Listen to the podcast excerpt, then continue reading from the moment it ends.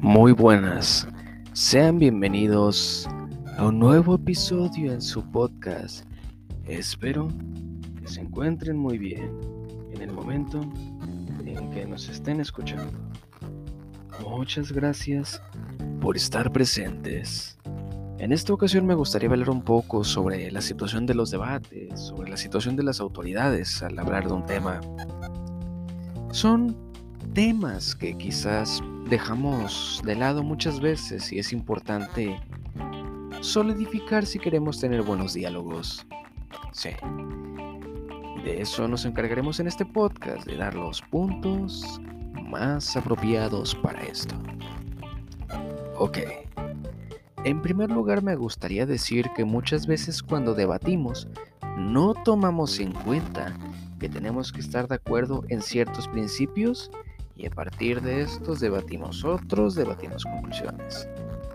Quizás la forma más sencilla de dar a entender esta idea venga dada por por los argumentos que se suelen usar en debates a favor o en contra de la existencia de Dios. Porque puedes encontrarte, por ejemplo, el argumento cosmológico Calam, que te dice que dadas dos premisas concluimos lo siguiente. La premisa 1 dice, todo lo que comienza a existir tiene una causa. La premisa número 2 dice, el universo comenzó a existir. Y la conclusión es, el universo tiene una causa. Para aquel que sea experimentado en la lógica de proposiciones, en la teoría de argumentación, sabe que este argumento es formalmente válido.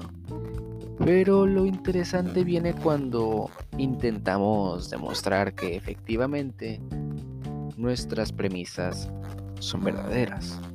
¿Ok? Da para pensar si realmente todo lo que comienza a existir tiene una causa o qué entendemos por causa. Tenemos que comenzar por ahí. Porque ¿cómo vamos a tener un buen diálogo si ni siquiera hemos clarificado lo que es causa? Quiero decir.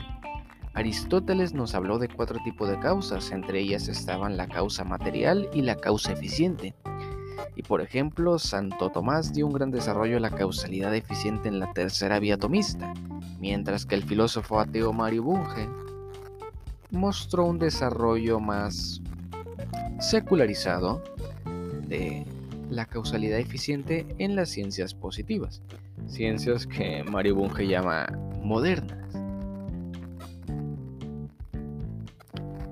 Esto es muy importante porque si nos ponemos a pensar en, por ejemplo, la causalidad en Santo Tomás, no hay razones realmente para pensar que no pueda haber causación simultánea.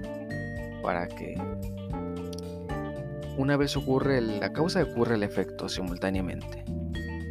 Pero esto no ocurre en la causalidad que nos ofrece Mario Bunge, porque necesariamente tiene que haber tiempo entre la causa y el efecto. Estas particularidades son importantes para poder llevar al método empírico la, el estudio de la causación. ¿Vale?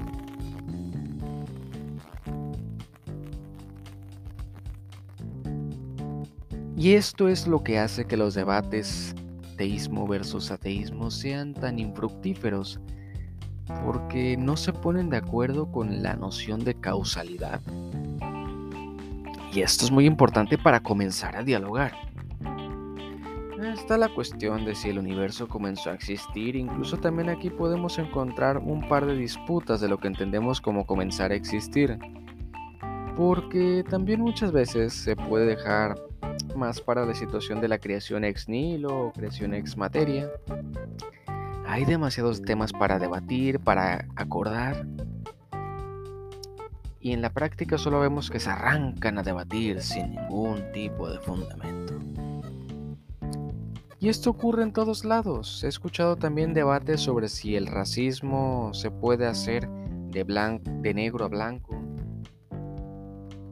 Y ni siquiera han acordado lo que entienden por racismo, lo que entienden por discriminación. Y ahí andan como el borra soltando todo tipo de planteamiento.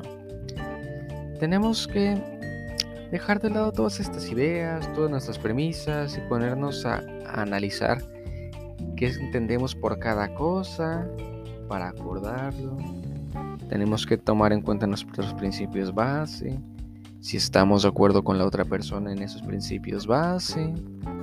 Ya había hablado sobre esto Santo Tomás en la primera cuestión de la suma teológica, cuando aborda si es o no argumentativa la fe. Un spoiler que puedo dar es que efectivamente la fe sí es argumentativa, pero hay que tomar en cuenta que no cualquiera acepta los dogmas de la fe. Y si alguien no acepta tan siquiera uno, es muy difícil que podamos mantener un debate. Y esto ocurre con cualquier ciencia, ocurre con la física, con la teoría de conjuntos, con el análisis matemático. Da para pensar todo este tipo de temas.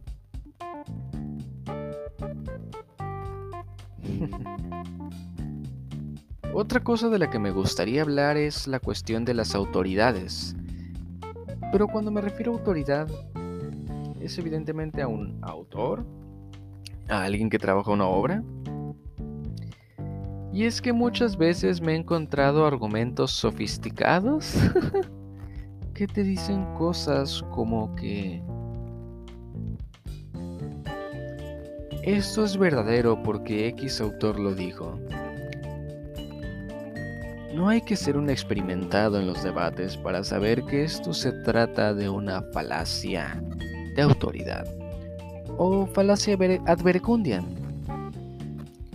Y es que si tu único fundamento es que X persona lo dijo sin un razonamiento de por medio, pues realmente no estás llegando a absolutamente nada. A ver. Es cierto que hay personas que son experimentadas en un campo y es cierto que tienen cierta verosimilitud, cierta confianza lo que te pueden ofrecer. Pero hay que tener mucho cuidado porque en sí la autoridad no te dice nada, porque además puedes tener, por ejemplo, el caso de que X cosa es cierta porque te la dijo un doctor. Así, por ejemplo, yo hace un año escuché que, que la vacuna en realidad tenía microchips y que no te ofrecía nada. Y esto era verdadero porque lo decía un doctor. Pero yo conozco un doctor que dice todo lo contrario, que la vacuna sí nos ayudaba con el COVID. Y bueno,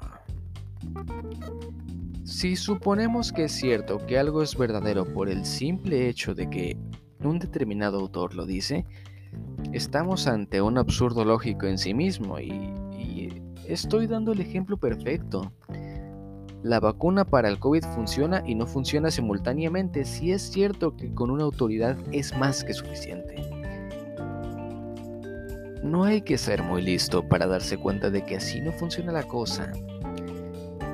La sola autoridad no sirve para absolutamente nada.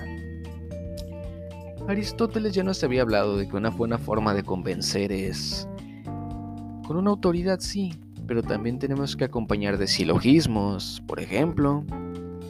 Y tenemos que acompañar de datos.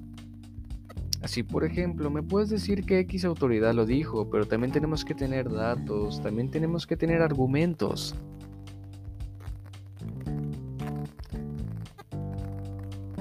Mejoraríamos bastante nuestros debates, nuestros diálogos si tomáramos en cuenta todo esto. Y no está de más decir que uno de los problemas que suelen haber también en los debates es presuponer que tienes la razón. Eso hace que los diálogos no lleguen a absolutamente nada. Porque ni siquiera estás abierto a la posibilidad de cambiar de idea. Solo eres tú hablando con tu ego. Solo es tu ego hablando por ti mismo. Sin duda alguna hay mucho que mejorar, mucho que aprender. Espero que hayan disfrutado este breve podcast y esperen más próximamente. Hasta la próxima. Chao, chao.